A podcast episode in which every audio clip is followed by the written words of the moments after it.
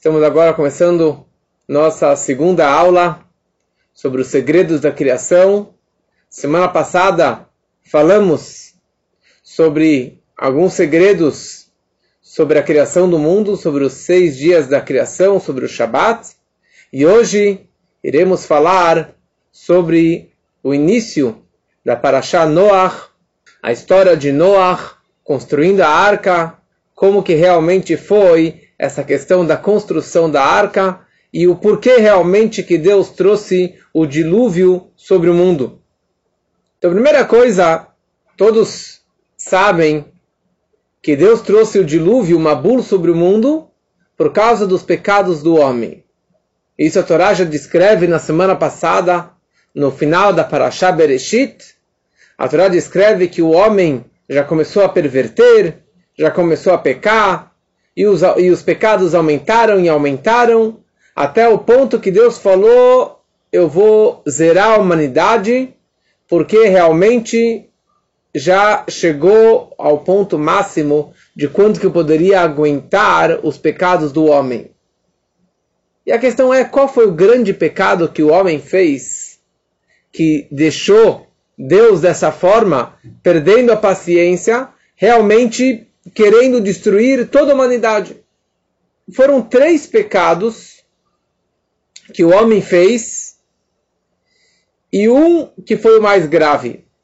Começando com o mais simples, que é, não é o mais simples, mas foi que o homem fez a idolatria.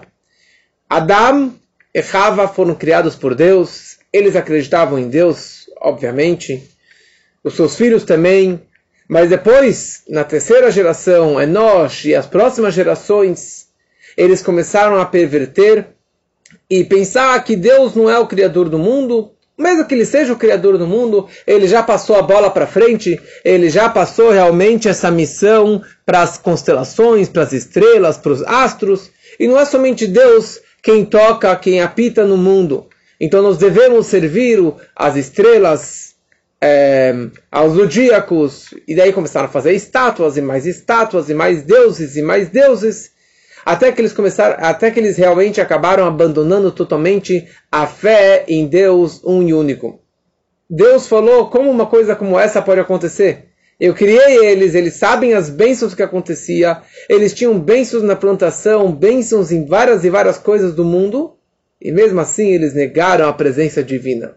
A segunda coisa foi promiscuidade, relações proibidas. Era todos os tipos de relações proibidas. Era com homem, era com animal, era entre pais e filhos, todos tipos de, de casamentos proibidos, de relações proibidas, o homem ele fez e abusou muito nessa, nessa questão. E eles acabaram quebrando ou estragando o DNA humano. E mesmo os animais misturaram entre si. Era o cavalo com o carneiro, e era o jacaré com outra espécie. Todos os animais acabaram se acasalando, se, se misturando, e misturando e gerando mamzerim, e gerando gerações de criaturas, na verdade, totalmente diferente da forma que Deus havia feito e programado eles. Então isso também despertou uma grande fúria perante Deus. Mas o que mais realmente chateou Deus foi o roubo, a roubalheira. Essa não tinha como perdoar. E o roubo foi o que trouxe o decreto no mundo. Deus decretou: eu vou trazer o, o dilúvio sobre a humanidade exatamente por causa do roubo.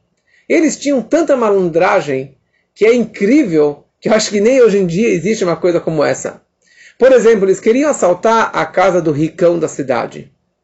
Então eles iam lá e se faziam de amigo e iam pintar a parede da casa dele. Só que eles pintavam, eles colocavam um óleo, um azeite muito perfuma, perfumado. E dessa forma, de noite, sem tanta dificuldade, eles iam atrás desse cheiro forte e já sabiam qual era a casa que eles precisavam assaltar. Ok? Eles se faziam de Miguel, de grande amigo, e emprestavam dinheiro para este homem. Ou falavam, posso guardar dinheiro com você? Ah, sim, você é meu grande amigo. E ele ia lá, guardava o dinheiro no cofre, e eles viam onde que ele estava guardando o dinheiro. E simplesmente, de noite, quando que eles iam pegar o dinheiro de volta, era todo o dinheiro deles e mais todo o dinheiro do ricão estava lá tudo junto. E dessa forma eles rapavam e levavam todo o dinheiro embora.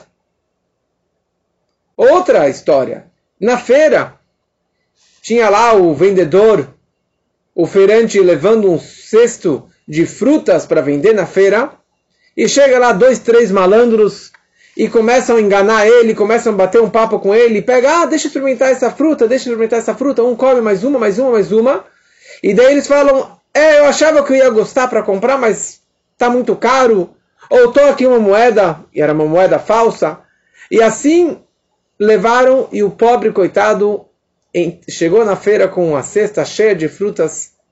E ele saía de mão abanando, sem dinheiro, sem frutas, sem nada. E assim era roubalheira atrás de roubalheira.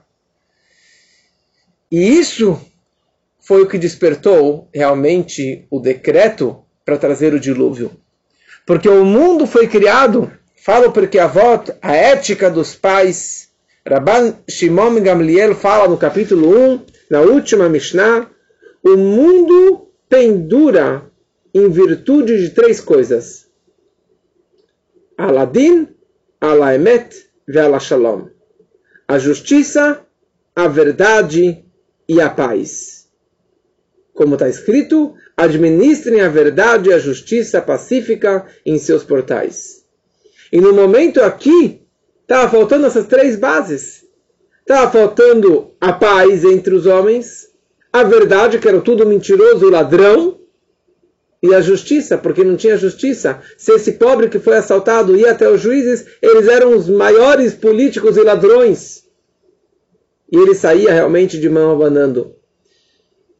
Então, os três pilares que sustentam o mundo estavam corrompidos. Então Deus falou: então não tem nada mais que sustenta o mundo. O que sustentava o mundo até agora era esses três pilares. Esses três pilares se foram.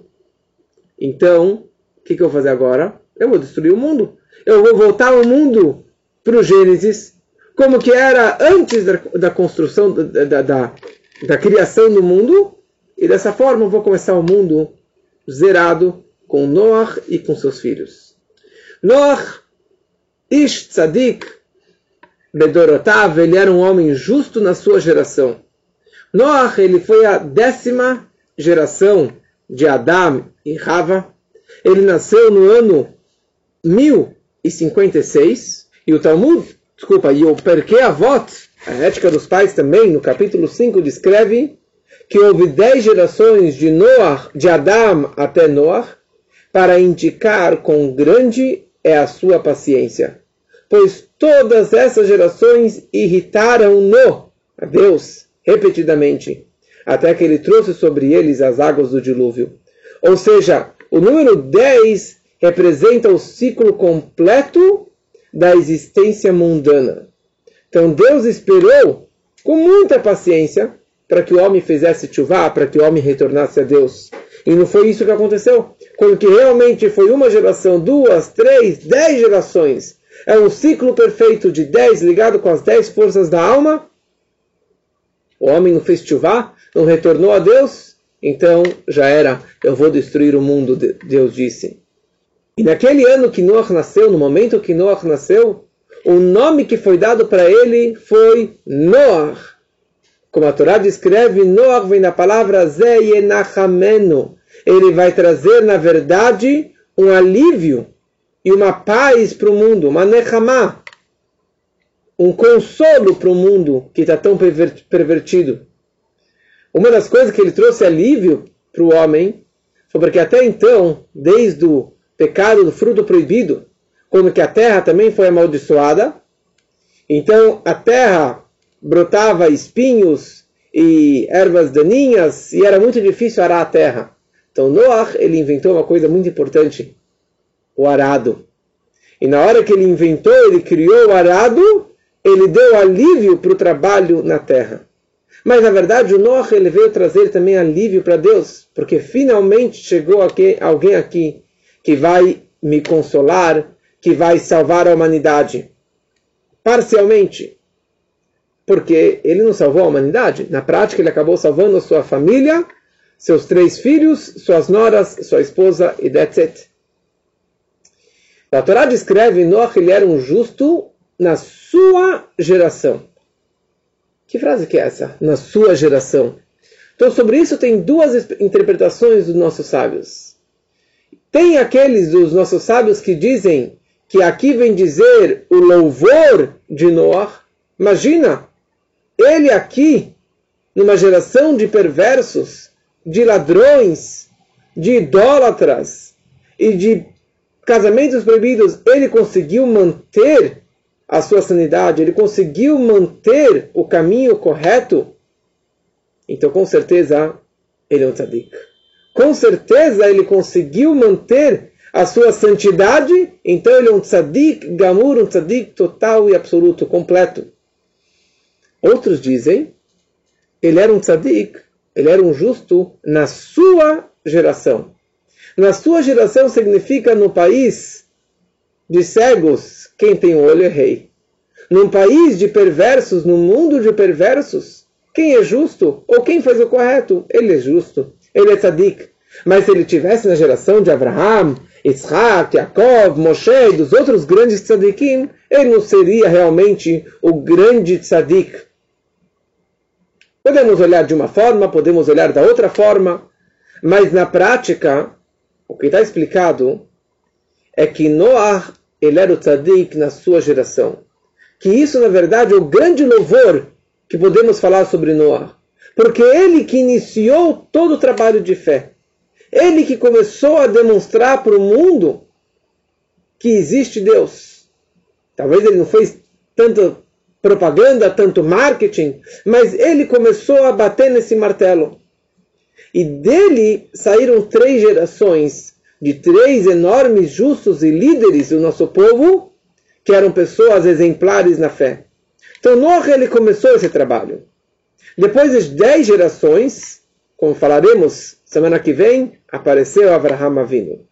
E Abraham, ele teve que batalhar contra o mundo todo. Ele era Abraham Haivri, o hebreu, o mundo inteiro estava numa margem do rio e ele estava na outra margem. O mundo inteiro acreditava de uma forma e ele acreditava de outra forma. Só Deus um e único. Único monoteísta, o primeiro monoteísta. Mas ele foi contra o mundo.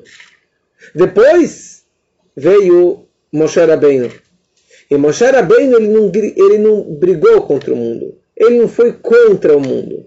Ele trouxe a Torá dentro do mundo. Ele trouxe Deus, divindade, dentro do mundo. E esse é que era o propósito da vida de Moshe Rabbeinu. De trazer a santidade dentro do físico e do material. E depois de algumas gerações veio Davi da Melech, o rei Davi. O rei Davi ele trouxe a novidade do reino, do reinado. E daí começou a dinastia real da casa do Davi. E o propósito dele foi de, de não somente trazer Deus e a santidade para dentro do mundo, mas sim de elevar o mundo, elevar o material físico para a espiritualidade. Então Noah, na verdade, ele tem o seu grande louvor. Ele era um tzadik? Sim. Para a geração dele, ele era, ele era o enorme, o maior tzadik que poderia haver. E ele começou a trazer esse ponto da fé para dentro do mundo e para as próximas gerações, para esses três grandes líderes que mencionamos agora. Mas por outro lado, tem o desprezo, que ele não rezou pela sua geração. Ele deveria, na verdade, rezar pela geração. Ele deveria jejuar pela geração. Ele deveria trazer sacrifícios e oferendas para Deus, como que Adão, Caim e Abel trouxeram sacrifícios para Deus, e como que ele próprio também trouxe após o dilúvio. E a falha dele foi que ele trouxe o sacrifício somente após o dilúvio. Ele deveria ter trazido esse sacrifício a Deus antes do dilúvio, pedindo perdão a Deus pelo pecado do homem. Mas ele não fez isso. Ele deveria ter aprendido ou ter feito como que Abraham fez por Sodoma e Gomorra, que eram homens terríveis também, que trouxeram a fúria perante Deus, mas Abraão ele rezou e rezou e tentou barganhar com Deus para perdoar o povo de Sodom, até que não tinha mais chance. Noah ele não pediu. Ele não pediu nada. Ele ficou lá 120 anos montando a arca. Se alguém perguntava para ele, ele falava: Olha, Deus falou que vai trazer um dilúvio sobre o mundo. Mas ele não era um marqueteiro. Ele não foi na rua tentar aproximar pessoas. Ele não foi tentar difundir o monoteísmo e a fé em Deus e o caminho correto da justiça e da verdade e da paz. Ele não fez isso. Ele ficou na dele. E por isso que também é um desprezo na sua geração, porque é um país de cegos, um país, um mundo de, de perversos, aí sim ele é considerado um tzadik. Mas se ele tivesse em outra geração, ele não seria um tzadik. E aqui fica a lição para a nossa vida. Não basta você se preocupar com seu próprio umbigo. Ou você se preocupar com sua esposa, com seus filhos, com seu cônjuge, com a sua família mais próxima, para que eles possam seguir o caminho da justiça, da verdade, da paz, o caminho de Torá e de mitzvot, o caminho da fé em Deus. Não basta você se preocupar consigo mesmo e com a sua família mais próxima, porque senão é um desprezo que você deveria aprender da falha de Noah e aprender a aproximar cada e qualquer pessoa. Se tem um irmão teu, uma pessoa próxima que está precisando de uma ajuda, precisando de uma ajuda para se aproximar, aproximar mais de Torá e de mitzvot, de ter mais fé, de se aproximar mais da sinagoga, você tem essa obrigação. A obrigação de difundir Torá e mitzvot para todas as pessoas que te cercam ou mesmo pessoas afastadas, pessoas desconhecidas. Essa é a nossa obrigação, de aproximar e ensinar a todos a fé em Deus. E assim, quando Noah ele tinha 480 anos, 480 anos, Deus se revelou para Noah e falou para ele: Noah, realmente não aguento mais essa humanidade e nem os, os animais eu vou destruir o mundo. Mas eu vou destruir o mundo daqui 120 anos. Daqui 120 anos. Tem, tem chão pela frente. E você precisa construir uma arca com um propósito para salvar você e aqueles que realmente fizerem chuva, se arrependerem, que eles vão entrar nessa arca, porque o resto da humanidade será destruído. Você precisa viajar até Bagdad, porque ali tem uma madeira especial Atzei Gofer, uma madeira de Gofer, que era uma madeira forte, rígida, grande, para você poder construir uma arca com que possa aguentar o dilúvio, com tudo que vai vir junto com o dilúvio. E daí Noah ele constrói uma arca de 300 cúbitos por 50 de largura e 30 cúbitos de altura.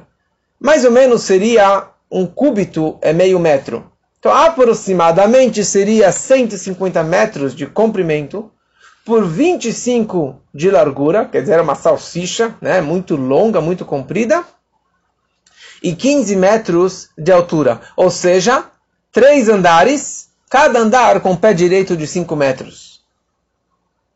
E neste, nessa arca você deve construir quartos e quartos e salas para acomodar você, a sua família e todos centenas e centenas de espécies de animais. Cada andar, fazendo um cálculo aproximado, tinha 3.750 metros quadrados. Quantas salas ele fez em, cada andar? Tem uma discussão entre os sábios no Talmud.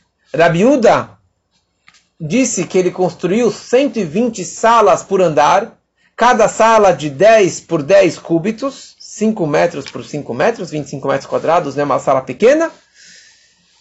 É, ou seja, 120 salas por andar, 360 salas ou quartos em toda a arca. São bastante.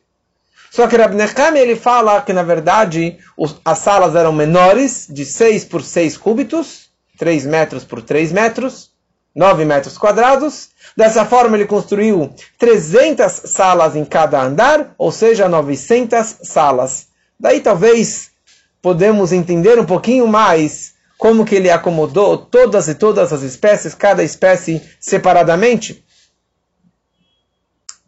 E Hashem falou para ele, Tzohar Tzatzela Teiva. Você precisa fazer um Tzohar. Tzohar tem explicações sobre isso. Ou que era uma clarabóia, que era uma janela que ficava em cima da arca. Ou que era uma pedra preciosa com mais luz, uma pedra preciosa que pudesse realmente iluminar dentro da arca. É interessante. Será que foi só isso que iluminou a arca? Será que só uma clarabóia, que era uma pedra preciosa, mágica, que iluminava? Se nós temos aqui 360 salas ou 900 salas, é impossível que uma pedra ilumine. E foi só isso que Deus ordenou para ele. O Rebbe explica que, na verdade, a Torá não descreve, ou Deus não ordenou a Noah todos os mínimos detalhes, ou detalhes banais, óbvios, que você precisa para construir uma arca. Que, aliás, foi a primeira arca, o primeiro barco da humanidade. Então, obviamente que ele colocou janela em cada uma dessas centenas de salas. E obviamente que ele construiu uma porta para cada andar. E obviamente que ele colocou velas que vela já existia. Já existia o fogo, ele colocou uma vela, uma lamparina em cada corredor, em cada sala, para poder realmente conseguir iluminar essa, essa, essa arca durante todo o dilúvio. Se você começa a fazer o cálculo, existe na verdade, o Talmud escreve que existem 365 tipos de répteis e vermes já são aqui um número enorme. Porque de todos os animais puros, puros significa animais que futuramente seriam kasher, que a Torá descreveria como animal kasher. Daqui já vemos que Noach ele sabia toda a Torá, mesmo que a Torá não foi otorgada, mas ele tinha um contato com Deus. Ele conhecia toda a Torá. Então ele já sabia o que, que significava um animal kasher. Então, de todos os animais kasher, ele levou sete pares, e dos animais não kasher, um par, um macho e uma fêmea. Agora, se você tem 365 só dos répteis, e depois mais 120 tipos, espécies de aves, e depois os mamíferos, dizem que até os demônios entraram lá dentro. E ele levou mudas e mudas, uma muda, um, uma, um vasinho de cada tipo de planta. Se o mundo seria destruído, ele precisava guardar uma semente, uma planta, uma muda de cada espécie.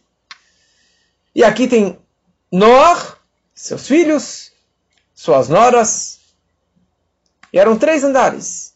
O primeiro andar ficou Noah e a sua família. O segundo andar, os animais. E o terceiro andar para o lixo, ou para a comida também. Então você tinha aqui um andar para todas essas centenas e centenas de, de espécies de animais. Como? Fisicamente. Que sejam 300 quartos, que sejam 900 quartos. Como coube fisicamente todos esses tipos de animais?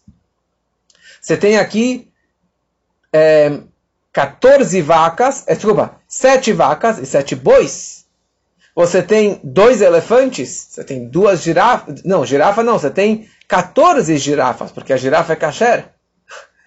Daí você tem é, é, sete carneiros, é, e, e, e as sete ovelhas, e sete bodes, e sete cabras, assim por diante. Como que fisicamente couberam todas essas espécies dentro da arca? Então, na verdade, isso foi um grande milagre um milagre que Deus ele fez. Fisicamente não ia caber, mas ele fez um milagre que todos conseguiram caber lá dentro. Ele precisou, na verdade, comida, reunir, é, é, é juntar comida para si, para seus filhos, para um ano. Não tinha enlatados na época, não tinha cápsula para astronauta. Como que coube tanta comida para ele? Já não dá para entender. E como que a comida dele não apodreceu? E aqui mais ainda você tem comida para todos os tipos de animais. Como que ele ia saber? qual tipo de comida para cada animal? A primeira coisa, como que durou todo esse tempo dentro de uma arca fechada sem ventilação? Mais um milagre. Tá bom, eles comeram pouco, era o suficiente para eles sobreviver lá dentro? Tudo bem. E o leão, o que, que comeu durante um ano? O que, que o leão comeu durante um ano? O leão come carne. Então Deus fez um milagre para que o leão ficasse mais manso. Ele comeu também verdurinhas, plantinhas durante um ano. Se já é milagre, por que Deus não fez um outro milagre? Faça uma arca menor, mais enxuta, já vai ser um milagre de qualquer forma, e coloca todo mundo lá dentro. Por que, que ele teve que construir durante 120 anos uma arca desse tamanho, se já seria um milagre do começo ao fim?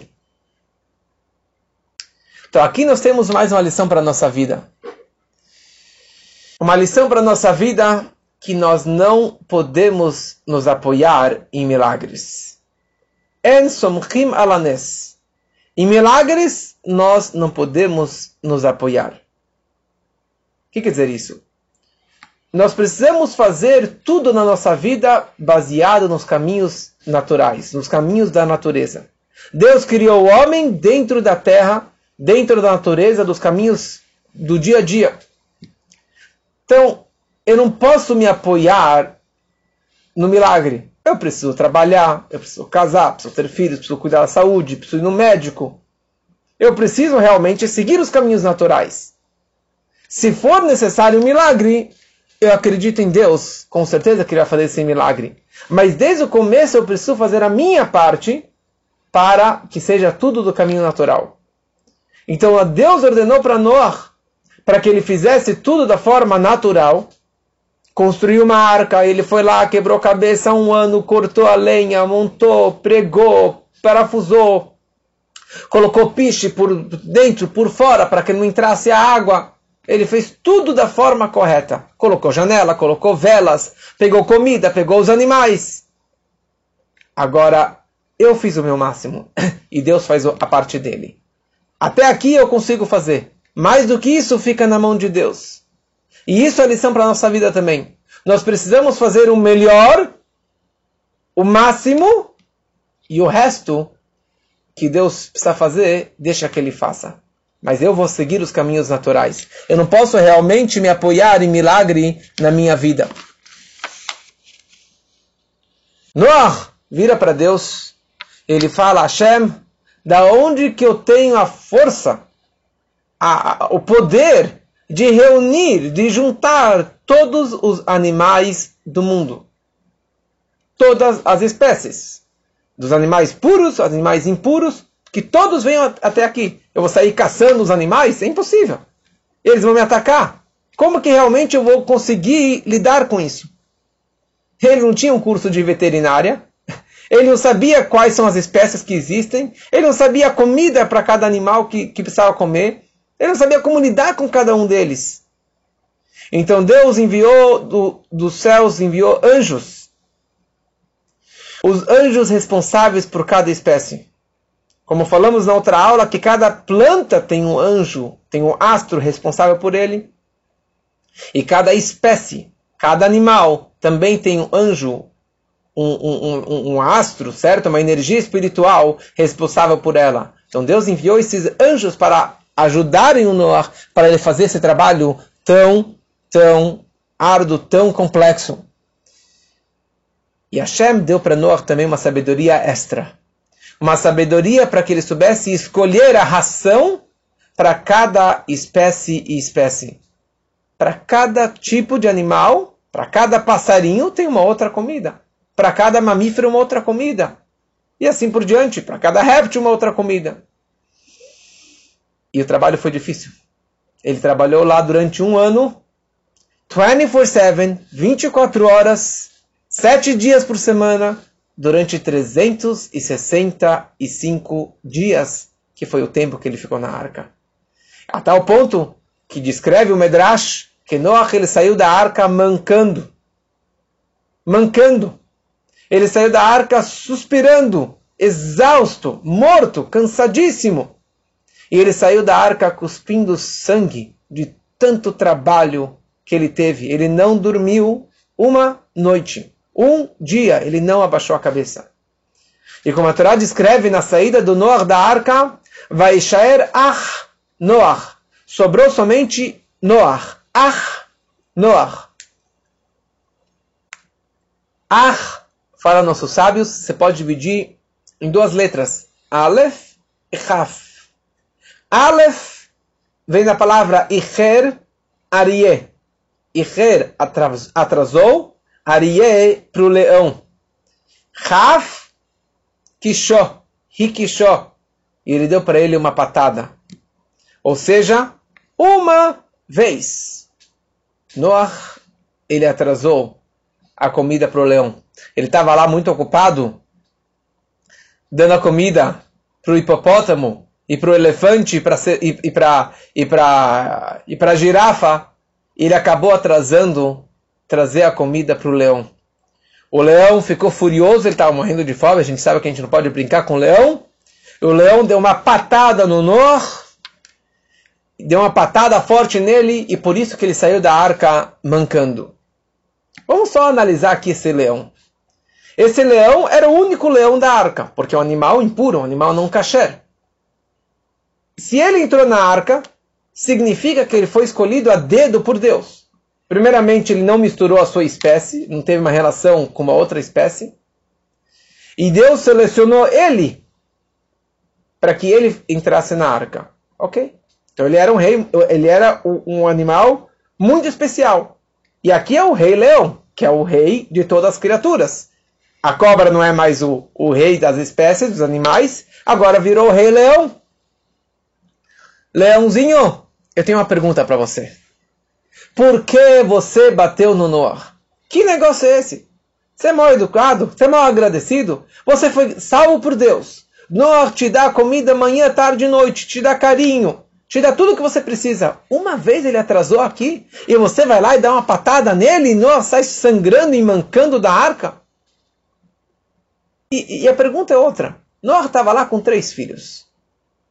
Shem, Ham Afet. E eles cumpriam a mitzvah, o preceito de respeitar os pais. Com certeza eles estavam ajudando também o pai esse tempo todo. Eles eram muito mais jovens. Noah aqui já tinha 600 anos. Eles tinham eles tinham lá é, menos que 100 anos. E por que, que eles não cuidaram, cuidaram do leão? Por que, que eles deixaram dar o velho lá de 600 anos cuidando do leão, o animal mais perigoso? Mas na verdade Deus deu essa missão para o Noah, que era o homem mais importante do mundo, mais justo e que estava lá dentro da arca, para cuidar também deste animal tão especial que era o leão. Mas por que, que o Noah apanhou? Fala a Torá, nossos sábios descrevem Hen tzadik ba'aretz yeshulam. O tzadik, o justo na terra, ele, ele paga pelos seus pecados. Ele teve seus pecados, ele não tinha uma fé absoluta em Deus.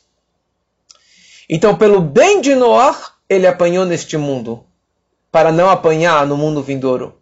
Ele pagou aqui para não pagar lá. É mais fácil pagar pelas nossas transgressões aqui embaixo do que pagar lá em cima, do que pagar no mundo vindouro, na outra vida, no mundo da verdade. Só que nunca parou de trabalhar. Ele apanhou, não dormiu, saiu mancando, mas ele durante o ano todo ele estava lá assobiando, cantando, cantarolando, feliz pela missão que ele tinha aqui. Feliz que ele foi salvo desse holocausto.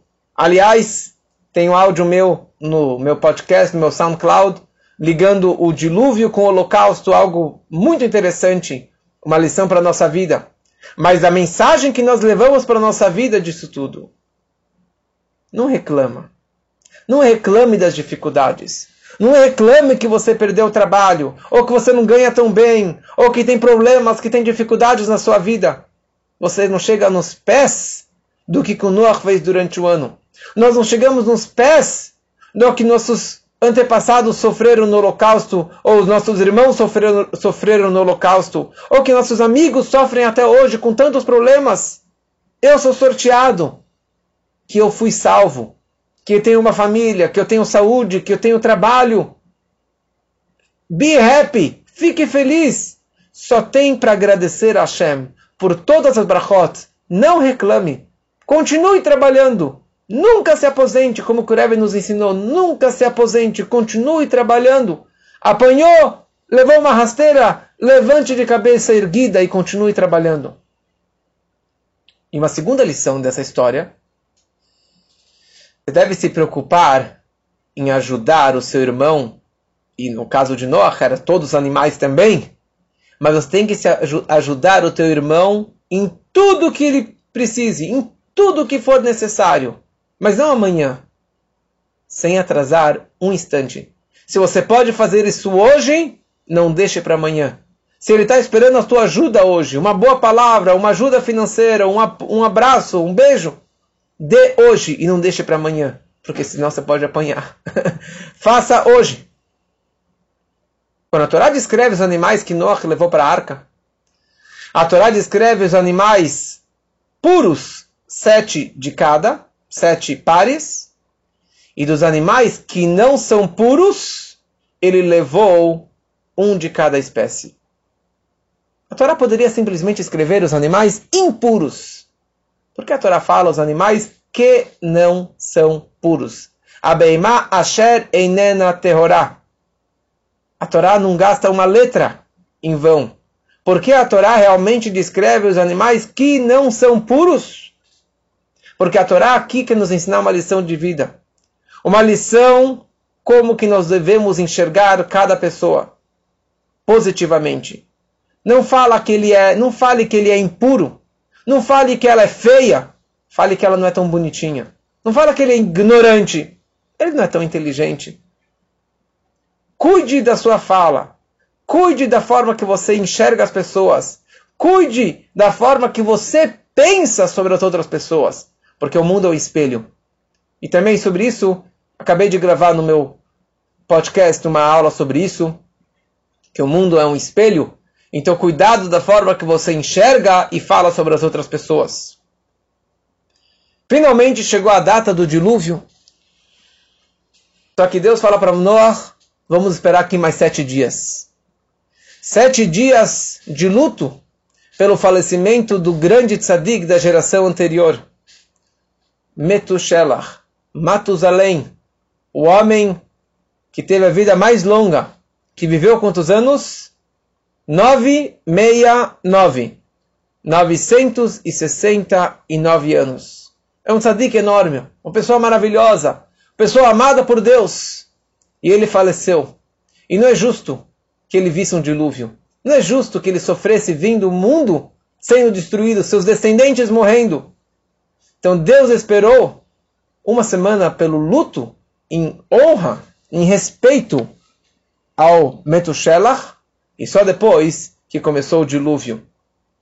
Se as pessoas tivessem sentada, sentado de luto pelo falecimento de Metushelach, se as pessoas tivessem sofrido pelo falecimento dele, isso teria anulado o decreto. E a prova disso é que no sétimo dia do Shive, do falecimento do Metushelach, começou a chover forte, começou o dilúvio a água começou a subir, subir, subir, só que chegou só até o pescoço. E a água parou no pescoço das pessoas. E as pessoas e assim o mundo continuou. Deus fez isso para que as pessoas se tocassem que isso é pelo mérito de Metushelach. E que Deus existe. E que se eles fizessem chuva, se eles retornassem, ainda dava chance de retornar a Deus e de salvar a humanidade. Só que ninguém fez isso. Somente Noah que entrou na arca.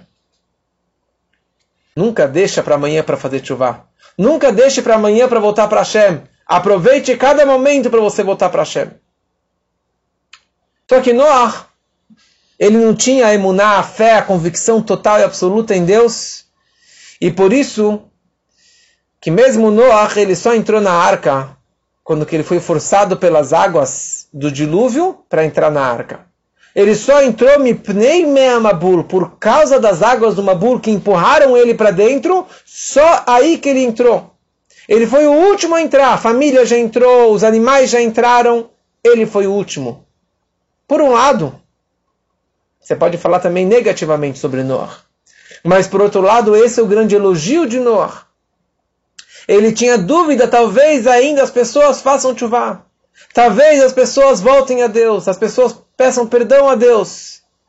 Porque Hashem, Rahamim, Hashem ele tem tanta compaixão, ele tem tanta misericórdia. Com certeza ele vai perdoar se as pessoas voltarem a ele. Então ele estava lá até o último segundo esperando que as pessoas talvez voltassem a Hashem. E a grande pergunta que fica: será que o Mabul foi um castigo? Ou será que o Mabul veio somente para castigar o homem, castigar a humanidade? Ou tem uma razão mais profunda? Algo mais positivo? Será que Deus veio aqui só como um perverso para destruir o homem que ele acabou de construir, acabou de montar, acabou de criar? Como está escrito no final da paraxá anterior, que Deus ele se arrependeu de ter criado o homem. Como assim que Deus se arrepende? Quem é Deus para se arrepender? Então, na verdade, nós podemos enxergar isso de duas formas. Forma pelo, pelo ângulo do mundo, pelo ponto de vista de baixo para cima, da forma que o mundo enxerga, que o ser humano enxerga, no nível das criaturas, então realmente o homem pecou, o homem roubou, o homem fez tudo de errado contra Deus, então eles mereciam esse castigo. Mas perante Deus, no ponto de vista de Deus, será que o propósito era simplesmente castigar, matar, destruir, acabar com todo mundo? Ou será que ele tinha uma intenção mais profunda? Ou será que ele tinha aqui uma kavaná, uma, um pensamento mais elevado, mais digno, para que realmente ele fizesse algo como o dilúvio? Está explicado na mística, na Hassedut, que sim, que existe essa visão superior, essa visão mais profunda, que o Mabul ele veio para o mundo como uma mikve, uma mikve que nós mergulhamos, que é água de chuva, que, ou que é água de fonte, que são águas para trazer pureza ao homem, à mulher judia. O propósito da mikve é trazer pureza. Se a, a pessoa está impura, ela vai na mikve, dependendo da situação, e ela acaba trazendo uma pureza para si só, para si mesma. Só que existe um outro tipo de mikve. Uma mikve que os homens vão diariamente para trazer uma pureza maior. Ou principalmente se a gente falar sobre a mikve que o Kohen Gadol, o sumo sacerdote fazia no templo, no Beit HaMikdash, no dia do Yom Kippur. Ele ia no Beit HaMikdash, na mikve, várias e várias vezes. Primeira coisa, ele já estava afastado de qualquer tipo de impureza durante o ano todo ele já estava separado da esposa durante uma semana. E ele já fez várias e várias mikvas. Digamos que ele tinha uma impureza. Mas todas as, as próximas mikvaot que ele imergiu, não era uma questão de purificação, porque ele já estava puro. Era simplesmente uma questão de aumentar na sua purificação. Era uma elevação na santidade. Ele teve um upgrade maior naquilo que ele já estava antes. Ele já estava no nível X e agora ele foi para o nível 2x, 3x de, de pureza, de santidade espiritual. E na verdade o dilúvio demorou 40 dias e 40 noites, que é exatamente a quantia que precisa de água que precisa ter dentro da mikve. 20, é, desculpa, 40 CA é uma medida antiga, 40 CA de água na mikve, 40 dias de dilúvio.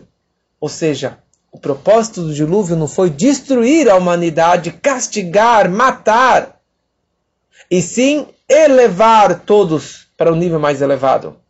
Como Maimonides, o ele descreve, ele chama a água do dilúvio como Mei Hadat Atahor. As águas do conhecimento puro. As águas do puro conhecimento, do conhecimento puro. Ou seja, na hora que a pessoa ela entra na mikve, ela precisa entrar totalmente, todo o cabelo, todos os órgãos do corpo. Nenhum dedinho pode ficar para fora. Senão não valeu a purificação, não valeu a mikve. A pessoa está imersa na água. E na hora que ela está mergulhada dentro da água, ela na verdade, se você enxerga por cima alguém que mergulhou no mar, você não vê a pessoa que está mergulhando, você não vê os peixes de cima da água. Porque ali ele está num bitul, numa anulação, ou numa submissão total perante Deus. A pessoa que ela mergulha na mikve, ela está, na verdade, absorvendo essa santidade para si e desaparecendo do, do, do plano. Ela está mergulhando e desaparecendo ou tirando a sua existência, a sua pessoa, o seu ego, o seu orgulho. Então, sim, o Mabul veio destruir o mundo. Mas o mundo, o Mabul, o dilúvio veio destruir o orgulho humano. Ele veio destruir o ego do ser humano, o pecado do homem, a transgressão, a perversidade que o homem tenha, tinha, tinha dentro de si. Veio anular esse materialismo, veio anular os prazeres mundanos, físicos que o homem tinha, e por isso que ele pecou tanto. Ele veio, na verdade, transformar e elevar esse sentimento e esse comportamento para que seja realmente algo muito mais elevado. E esse que, na verdade, é o nosso grande desejo. O nosso grande desejo é que nós possamos chegar nesse momento tão elevado. O segundo dilúvio. Sim, o dilúvio da era messiânica. Mashiach. Quando Mashiach chegar, o mundo vai estar inundado de água.